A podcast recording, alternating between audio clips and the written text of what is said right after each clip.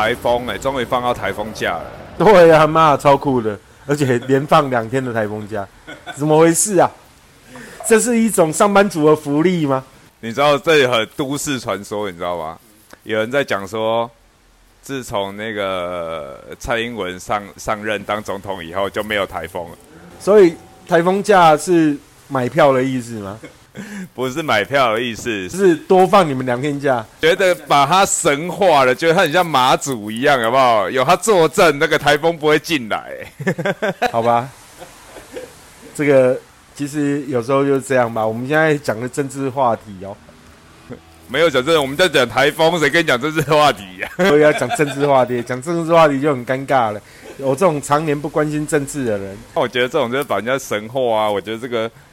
这个你就当笑话听一听啊，很屌啊！不行不行，你这样你现在说笑话，可能会有人干掉你啊，干掉啊！所以台风，你看，像我昨天，因为他礼礼拜四要放，他放礼拜四、礼拜五嘛。礼拜四那一天基本上就是没有什么无感呐，就是在高雄你没有什么感觉嘛，是没什么感觉。我到。晚上的时候，因为我住的地方的好处是对面都有一群树可以帮我测风向嘛。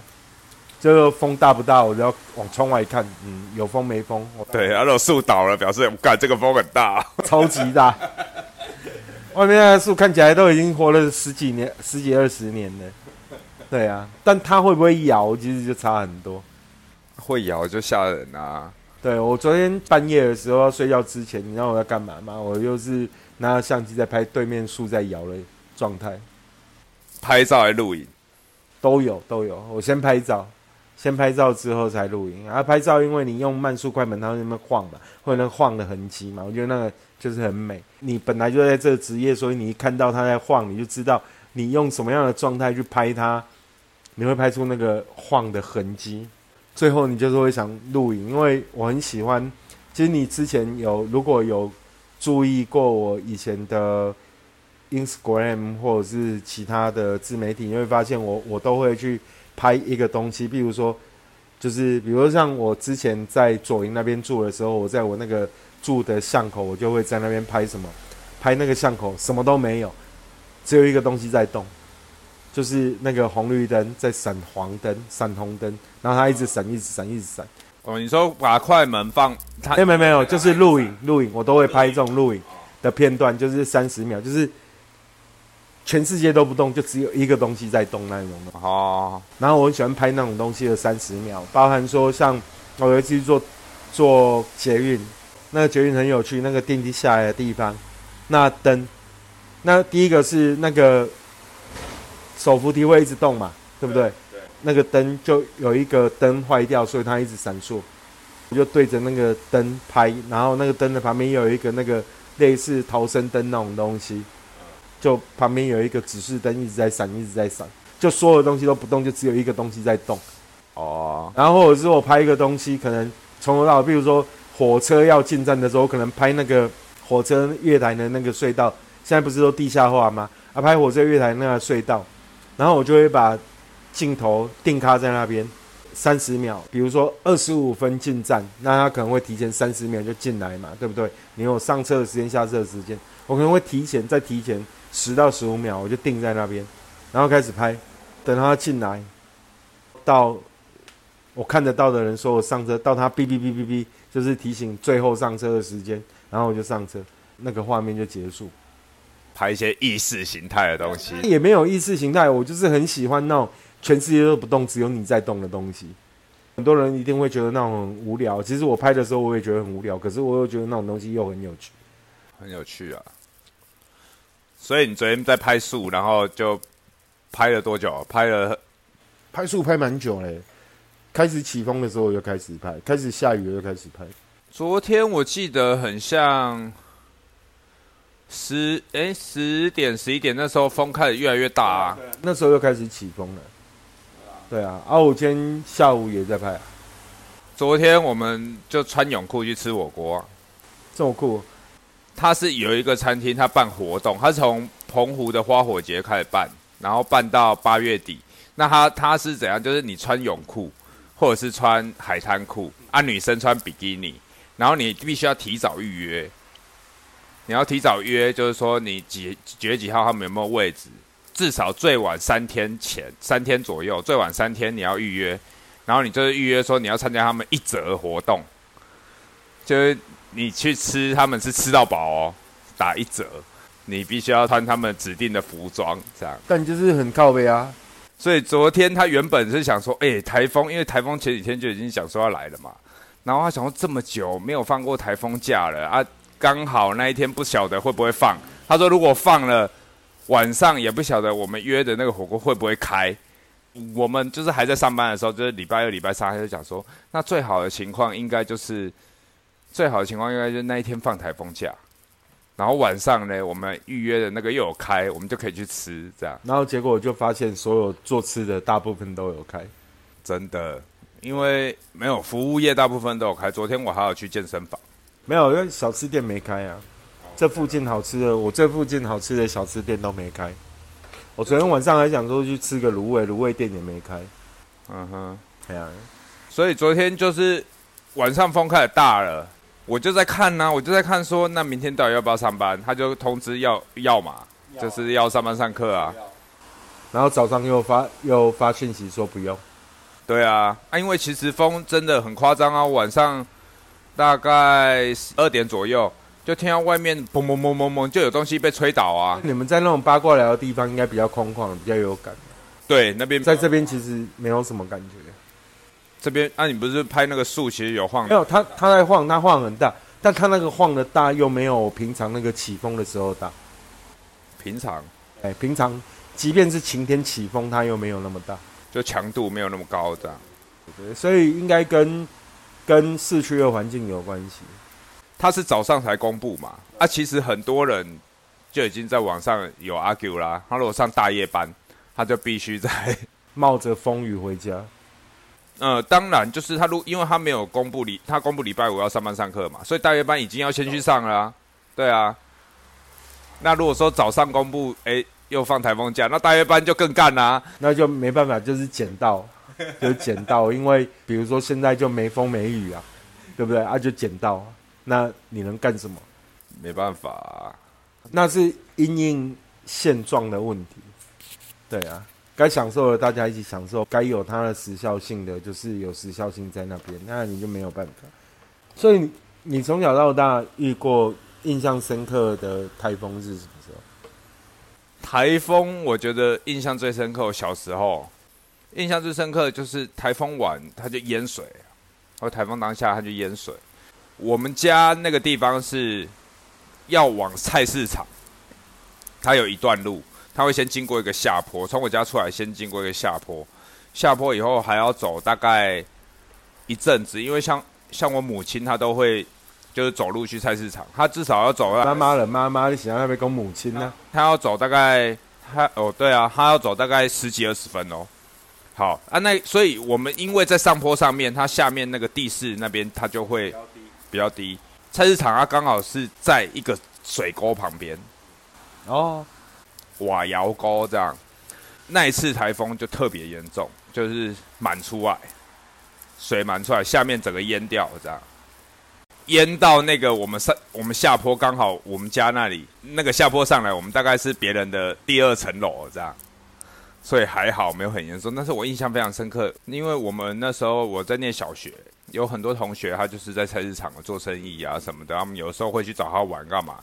去他们就是都在扫啊，面包店啊，或者是有养鸡的，那鸡都泡在水里面啊，就整个菜市场那整个就是被淹掉这样。那个是我印象特别深，因为那次特别严重。是那个台风叫什么名字？记得吗？不记得，不记得。之后再也没有过到，就是有淹到那种程度，但是那一次就是到处东西都是都是被水淹掉这样。我小时候印象比较深刻是有一次中秋节吧，那一年的中秋节跟家里人去去一个我爸妈的朋友那边，好像是在龙江街龙江路那一带吧，台北市的龙江路那一带。我不太记得，反正就是机场附近的一个路，然后大家去那边聚餐，然后那个风很大，那个是第一个让我有有印象的台风，刚好就中秋节当天台风来，但大家还是聚会，对，类类似烤肉还是什么活动我也忘记，反正小时候我我忘记什么时候开始烤肉的啦，因为我我对中秋节最大的印象就是回乡下，然后晚上会去外公外婆家。然后大家一起吃饭，吃完饭就泡茶，没有烤肉这件事。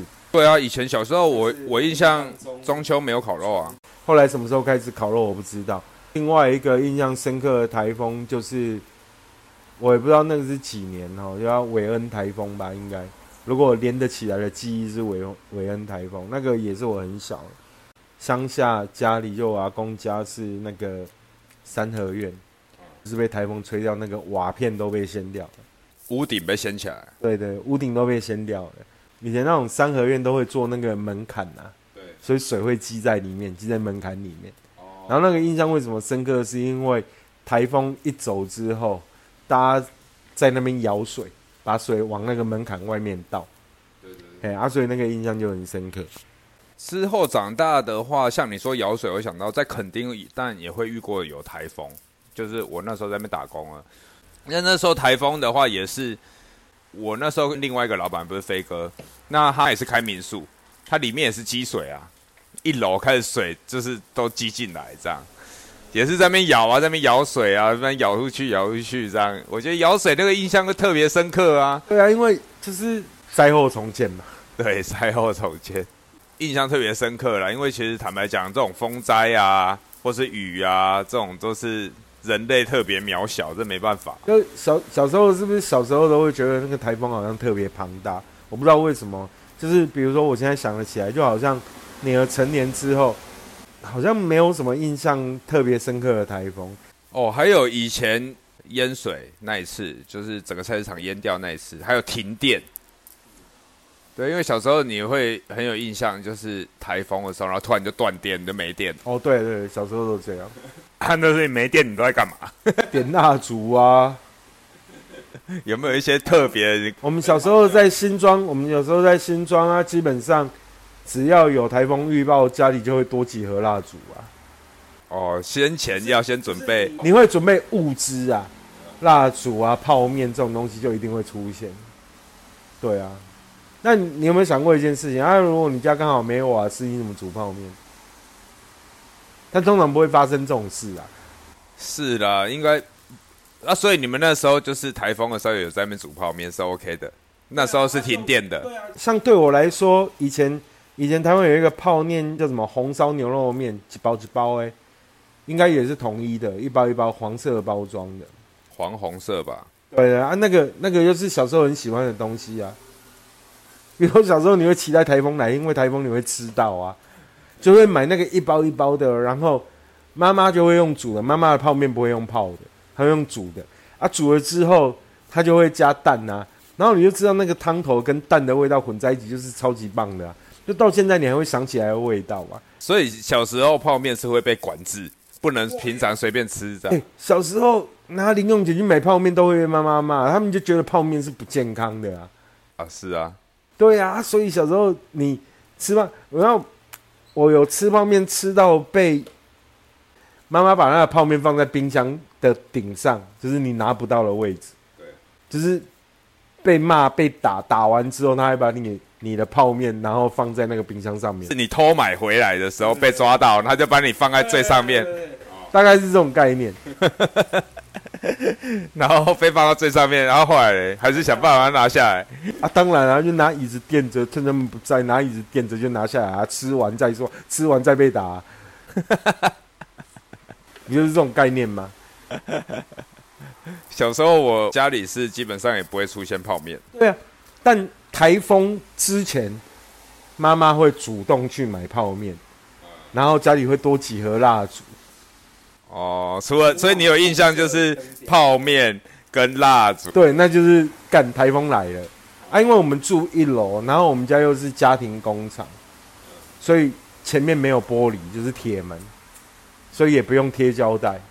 哦，所以有被吹掉过，你有印象对不对？小时候就是主要就是最记忆最深刻的就是那个啊，就我说那个韦恩台风啊，就是屋瓦都被掀掉啊，就是你看过那种场面，屋瓦被掀掉，整个里面都积水。台风一过，大家开始舀水，把水往外面舀，然后重新铺屋瓦这样。啊，所以也弄了很久，弄了很久哦。那么小，其实不会有记忆它多久了，因为不会是你去弄，你就是在旁边有看到。你还是会弄，因为你要帮忙舀水啊。可是小时候夏天舀水，那不就是很好玩的事情？你不会觉得小时候玩水的意思？对你不会，那那叫奉旨玩水。小时候那种年纪，你玩水基本上可能会被大人骂，但那个叫奉旨玩水，就玩的很开心，也不会被骂的感觉。讲到这个台风，因为。我刚好跟那个小星星的妈妈刚好在前几天台，因为我们想说台风要来了嘛，那我们就聊到台风这样。因为我们之前都待过婚纱业，她她是做礼服小姐，是这样子，就是客人要结婚当天，她来借礼服吧，借礼服回去，她办完婚礼会拿衣服来还，来还的时候，她跟她讲了他们这次婚礼的故事，因为他们刚好婚礼的时候遇到台风，那帖子都发出去了怎么办？帖子都发出去了，他只好就是。原本他们是办那种流水席，露天的，在外面搭棚子这样。后来想说台风来了，这不行啊，等下整个被吹翻，客人都被吹走，所以他们就找了一个铁皮屋啊。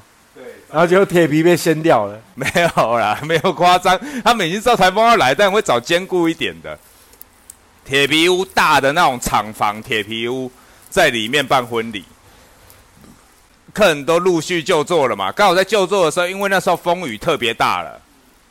风雨特别大到怎样？外面的路已经被水淹淹掉了，水淹进来，他们他们坐在那个席子上面，是水已经淹到他们脚踝，客人的脚踝以下都泡在水里面，然后这样在吃吃那个宴席。干这个也很酷啊！你不要说，我们原在高雄的时候也遇过那个客人呐，干很好笑，明明就台风天来，然后台风天我们是不是大部分都会通知客人延期，对不对？对啊。啊，就是会有那种客人干死不延期，他说干台风来，然后他们就说啊，那我们要去高雄港拍台风，对啊，你要高雄港，然后不然就说我们要去西子湾的堤防上拍台风，干，你知道，你说你是摄影师，你拍不拍？大家都觉得摄影是摄影是服务业，好，那你服务业，那你拍不拍？你知道？那个摄影师最怕的是什么？我帮你拍完这张照片，照片很漂亮，然后结果你人不见了。你要知道那个提防那种疯狗浪，干打起来是有多可怕呢？没有，因为他们只想要就是画面，但是你你是摄影师，你要考虑到安全问题。是啊，对啊，你拍完之后你的客人不见了，干画面超漂亮的。我靠，那真的很难想象。你说，你说我们高中那些同学，大都学美术的，干那个也真的很有病。每次一台风来，我。然后呢，你要风大雨大，大家都很开心，大家会开始打电话约什么？约去高雄港看看台风。看你就是会有一个这种，看你的同学都神经病那种感觉。你不要讲他们神经病，真的有很多就是来旅游的。我们讲嘛，来旅游的他们会觉得他们可能没看过台风啊，他在他们他们住的地方没有台风，他们来台湾遇到台风，哇！你你是说，比如说住到住在内蒙古的人，这辈子是不可能看到台风的。对他来台湾时候，想说台风会经过台湾来，这他可能一辈子他都没看过嘛，他就好奇呀，想说台风是怎么样啊？好啦，那也是正常的，因为我一八年的时候，我带一堆客人来台湾拍照了，啊，我们在台北拍啊，啊是他们住在湖南长沙的客人还是哪里的客人？湖南的客人哦，长沙的客人，然后我们在台北拍。台北拍完之后，然后那几天也发布台风警报，我就带我小孩，他们就想说要在台湾再玩几天啊。我刚好因为我回来，我一定会跟我小孩一起约嘛。我们就说我们去垦丁玩，刚好有发布台风警报，然后我们就去。那这客人也跟，然后呢，我们就一群人，包含我助理，然后可以去垦丁，而且肯定会租摩托车嘛。所以那个时候是发布台风警报，台风还没进来。哎，对。然后我们到垦丁。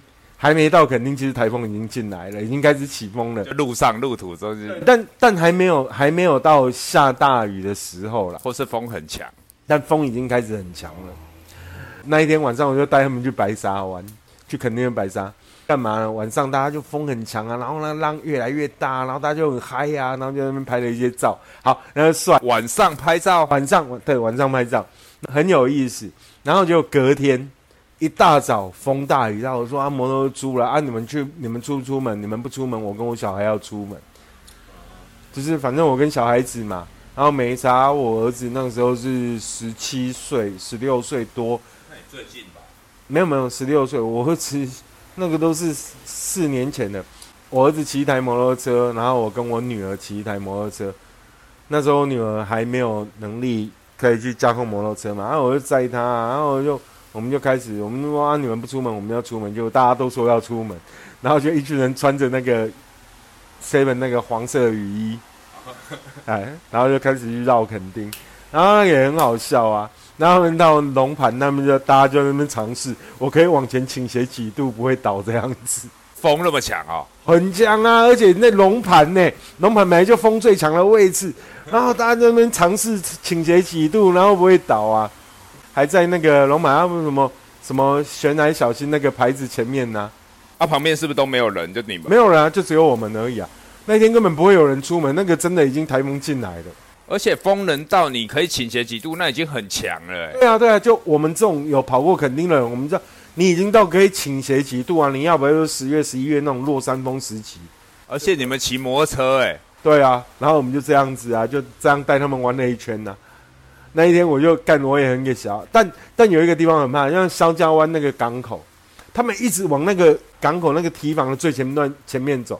我那客人很白目，说干你不要再走过去，你再走过去我保不了你，因为你远远看那个浪应该就已经打到上面来了，很清楚，所以继续往前走，我就说干你不要再往前，你再往前走，你不见得不要怪我。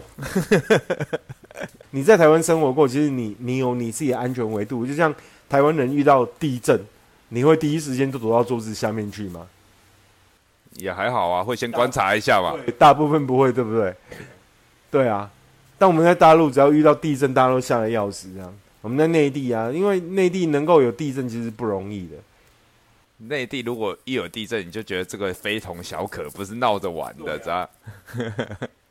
对啊，可是你在台湾、日本这种地方，你遇到地震哦，大家可能敢还是优雅的那边喝咖啡。是啊，他们可能就是太频繁了啦。你有时候就是狼来了，狼来了，到后面你已经。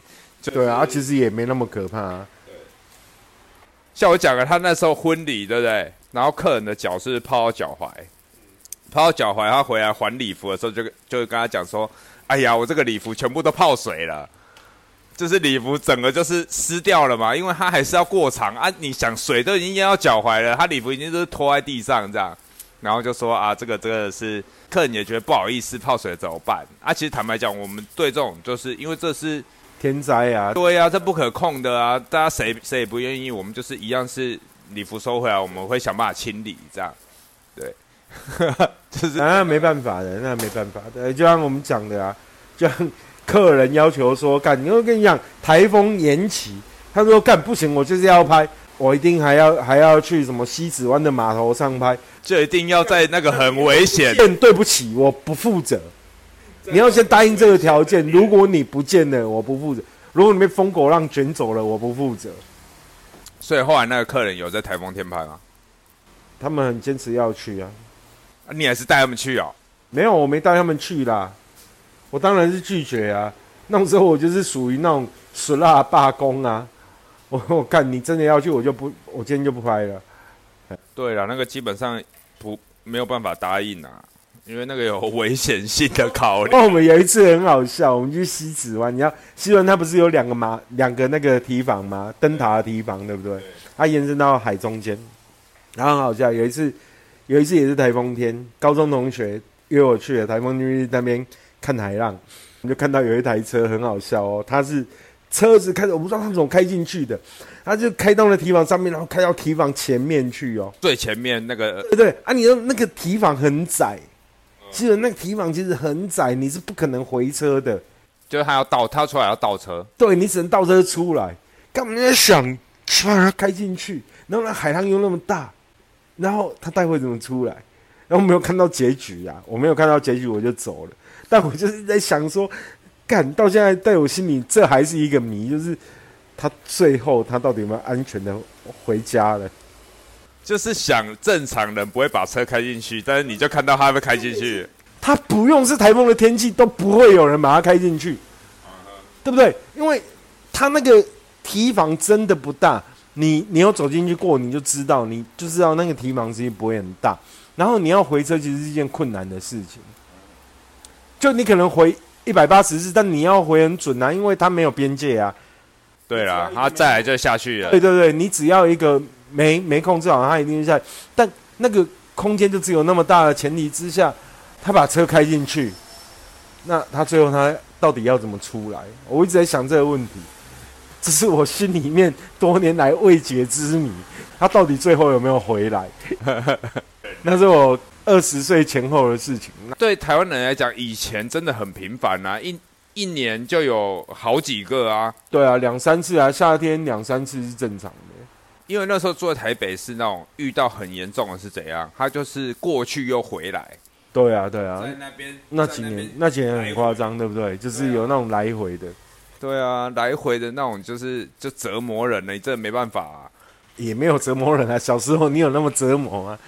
小时候，小时候台风你一定会觉得有很多平常没有的福利啊。就跟我家的牛肉面是一样，你就只借泡面。对对啊，一定有这种福利，对不对？你一定会有一些福利，就是觉得说，看这只有台风才有的，然后你甚至可能有一点期待台风出现，台风就会吃到一些平常不会吃到的食物啊。对啊，就比如说，可能家里为了方便，可能就是买很多的火锅料啊。你比如过年才会吃到的，嗯，买很多的火锅料啊。为什么？因为台风一来，你可能做什么都很难，你只能。把水煮开了，把所有食物丢进去啊！哦，我就讲，就讲一个对比吧。十六七岁的时候，然后我们骑摩托车去北横上面玩，然后回来的时候全程遇到雨。回家，妈妈煮的也是白面条啊，她也不会煮泡面给你吃啊。所以你要想，小时候你要吃泡面，已经是一件不容易的事情了。真的，现在不像现在的，就是可能也长大了，你可以决定自己吃什么。那坦白讲，小时候。家长对于饮食这种，尤其是家庭主妇，他对饮食这个，其实我我现在回头去回想，他们真的很重视饮食这一块。当你现在有女儿，你就知道啊，有一些东西你为什么这个阶段你不想让你女儿吃？是啊，是啊，不会让她碰的东西有哪一些这样？那偏偏这种东西都对他们来说都是最诱人的啊，因为你因为稀有啊，我觉得如果你让他常吃，他也会烦啊。对啊，你让他常吃，他当然会烦呐。但重点就是他不会常吃到啊，他一定要在某些特殊情况下，你会觉得啊，干有得吃就好啊。对对对对对。然后所以像台风的时候，我们会吃到那个牛肉面呐，那个就是你记忆中会很深刻的味道啊。你就是只有台风的时候，台风天来，妈妈就是会煮那个统一牛肉面呐。我忘记是不是统一的，就是煮那个牛肉面呐，然后里面会撒一些青菜呀。他心情爽，他还会切两片肉进去啊。其实对于吃泡面这种事情，小时候真的是，小时候我有一个，我我要叫他们阿北跟阿木，然后他们有两个儿子，是我现在回想起来，那那时候应该是很宠他的二儿子，就那个阿北阿木。我们就是最有的时候回台北还还会去跟他们见面聊到，然后他们会说。他们那时候就是他小儿子，就是很喜欢吃泡面。他吃一款那种那时候有一个素食泡面，也是那种袋装的袋装，然后他们也是就是会用煮的，然后加蛋，那可能就是很像照三餐吃这样。然后后来我有印象就是他就血癌走了，很年轻哦。就是，然后然后就把他血癌的原因都归咎于泡面。对，就后来我不能吃泡面的原因就是。就是变成是这样，会啊会啊，会啊一定会。家长就会说：“哎，你看那个什么什么什么的那个，你那……他就是爱吃泡面啊，所以他才血癌呀。”对，就是会变成说是类似这种情况啊。太小啦，根本不是这种事情。然后就会就会就你你你当然啦，你会觉得说，当然这种东西是多方原因。那他们如果要找一个原因，就是没有，那是因为你现在资讯发达。你理解过，但你很有可能你在三十岁之前，你都还认为吃泡面就会得血癌。会对对啊，因为你小时候被灌输这样的概念嘛。但是但是你比如说，OK，之后资讯发达，你理解的东西不一样啊。我在三十岁之前，甚至跟很多四十岁左右的朋友在一起，我们都还会谈论说，哦，吃味精对人有什么不好？可是比如说这几年。网络发达，资讯越来越发达，大家会越来越理解说，干吃味精，干你做很多东西，你会在制造味精啊。你提炼高汤，你做什么？你其实最后都在提炼味精这种东西啊，其实就是这这个事情而已啊。所以吃味精，对啊，其实味精并没有不好，只是只是我们经过更多的知识的累积、科学的论证，然后我们懂得越来越多的东西，然后以前很多东西被打破了。像现在我妈跟她孙子讨论说，啊，不要吃太多味精，然后她孙子就会觉得哦，干阿妈你不知道哦，味精其实是怎样怎样怎样。对啊，那阿妈能说什么？干不能说什么啊？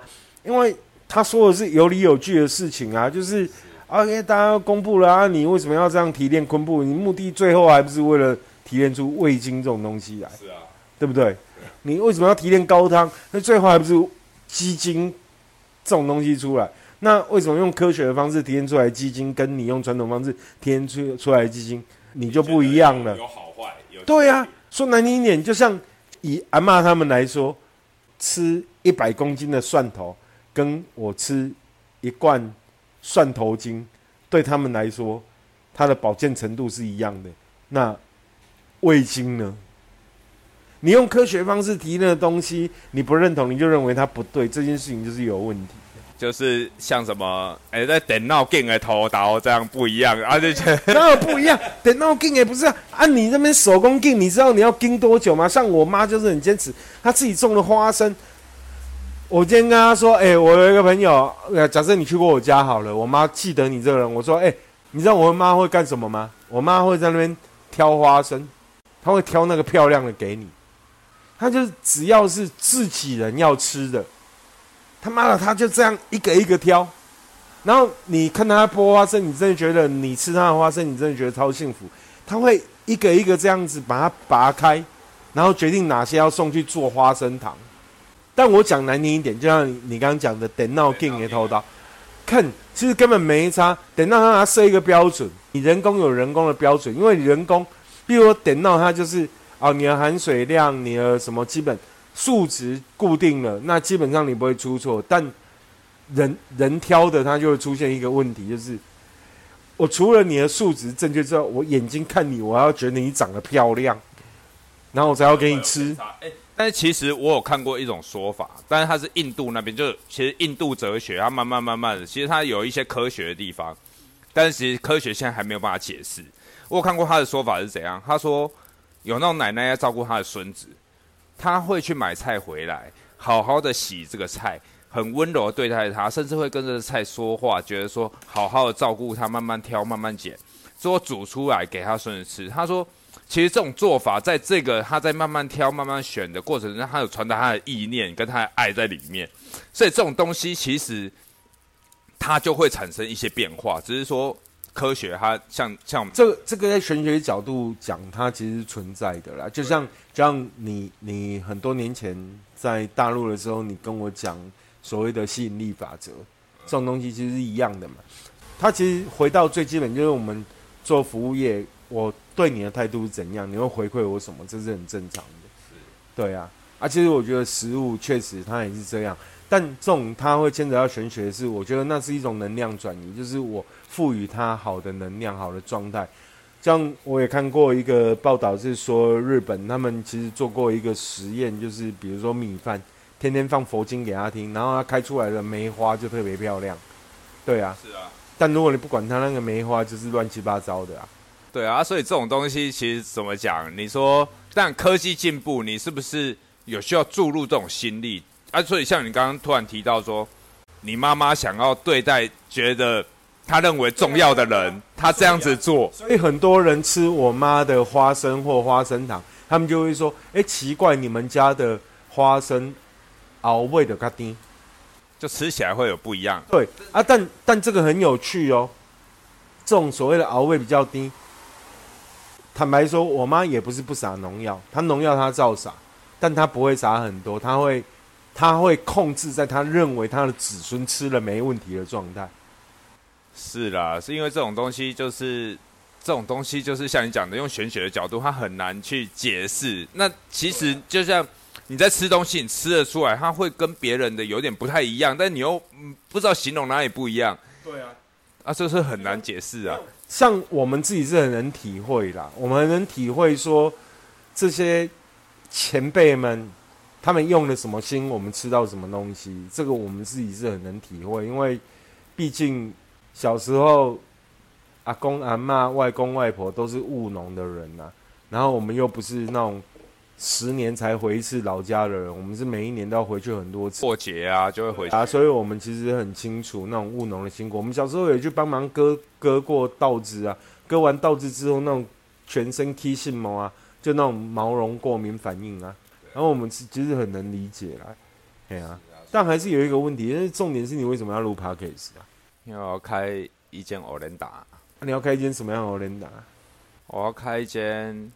台风天也有开的欧联达，那跟楼下那个卖豆浆的有什么不一样？他这两天都有开啊，有不一样吗？有啊，哪里不一样？他也一样，台风天有开啊。你只要有超过半数的台风天没开的欧联达，就赢一半了啊。所以你只跟 Olena 比较就对了啊，对啊，你看，所以你人生的价值就是 Olena 为主就对了。没有没有是没有是啊，你应该说是啊，因为不然你说没有没有，那你就跟楼下比较了。哦，那那那不是，那就是啊，对呀，那就是啊，对不对？我们就是干干一个干台风天才台风天一样召开了 Olena，但如果刚好台风天遇到我们公休日，我们还是不开哦。啊，当然了，公休日就已经说是公休日啊。对，我记得以前台风的时候，不是只有一一天两天呢，有的很多天呢。对对对，像我刚讲那个韦恩台风，应该有两天吧？对啊，蛮多天的。还有像你讲的那种去了又回来的，那个也有几次吧？一来回在那边盘旋的。是吧？哦，干那很可怕。对啊，所以我们的欧伦达要用装甲车的那种。材质做，让它非常坚固，是那那个我会，我会，我会请我爸设计一下。哎，我爸这种人设计人坦克，坦克欧连达，他就很贱。你知道我爸所有盖的工厂的厂房啊，他所有盖的厂房都比别人的成本贵很多。你知道为什么吗？因为他们这些老屁股，他们他们这些兵工厂出来的人，他们就会计算风力系数，然后啊承载多少的风力啊，这个地方这个季节。哦，什么季节要承载多大的风力？一年里面最大的风力承载数是多少？所以它不会 o b e key。所以我们家我们家后来回去云林盖的工厂，基本上没有在怕风的，不用像那种后面还要吐条啊。所以我们的 o r e n d a 要经过。兵工厂的风力计算系数，他今天能承受多少级风力？这样要看我们什么时候开哦。我爸已经七十几岁了哦，要看我们什么时候开。那他只要负责就是计算的部分就好了。什么时候开？哦，这样。哎，如果如果我们太晚开，他可能管不到。这我讲很实在，不会啊，身体健康啦。我们这是一个坦克型的人打，就没有啊。如果是这样子的话，就保证所有。然后我们要刚讲进。还要还要计算住，还要计算入那个往年最高最高积水的水位，不然就会遇到那个礼服回去还要送洗的问题。哦，这车泡水，哎，我们是要水陆两栖有人打了，变成，所以我们不能，我们不能让人家吃藕链的时候水还淹到脚踝，有脚踝，除非我们有加热装置啊，你一边泡脚一边吃藕链啊，对不对？没有，你就直接水陆两栖有人打。就是，但你要想啊，如果水陆两栖，那我们与其这样一边泡脚一边吃藕链，好像也不错，是不是？还是个蛮好的点子呢。然后我们里面有卖拖鞋，如果你拖鞋被冲走，我们还有里面拖鞋可以买。然后顺便有浴室跟浴巾吗？可以先洗一下。对啊，你一边泡温泉一边吃藕链。台风天的时候，一边泡温泉一边吃藕链。泡水啦，温泉。台风的时候不知道干嘛。一边泡温泉，一边泡，一边吃藕莲，太高雅！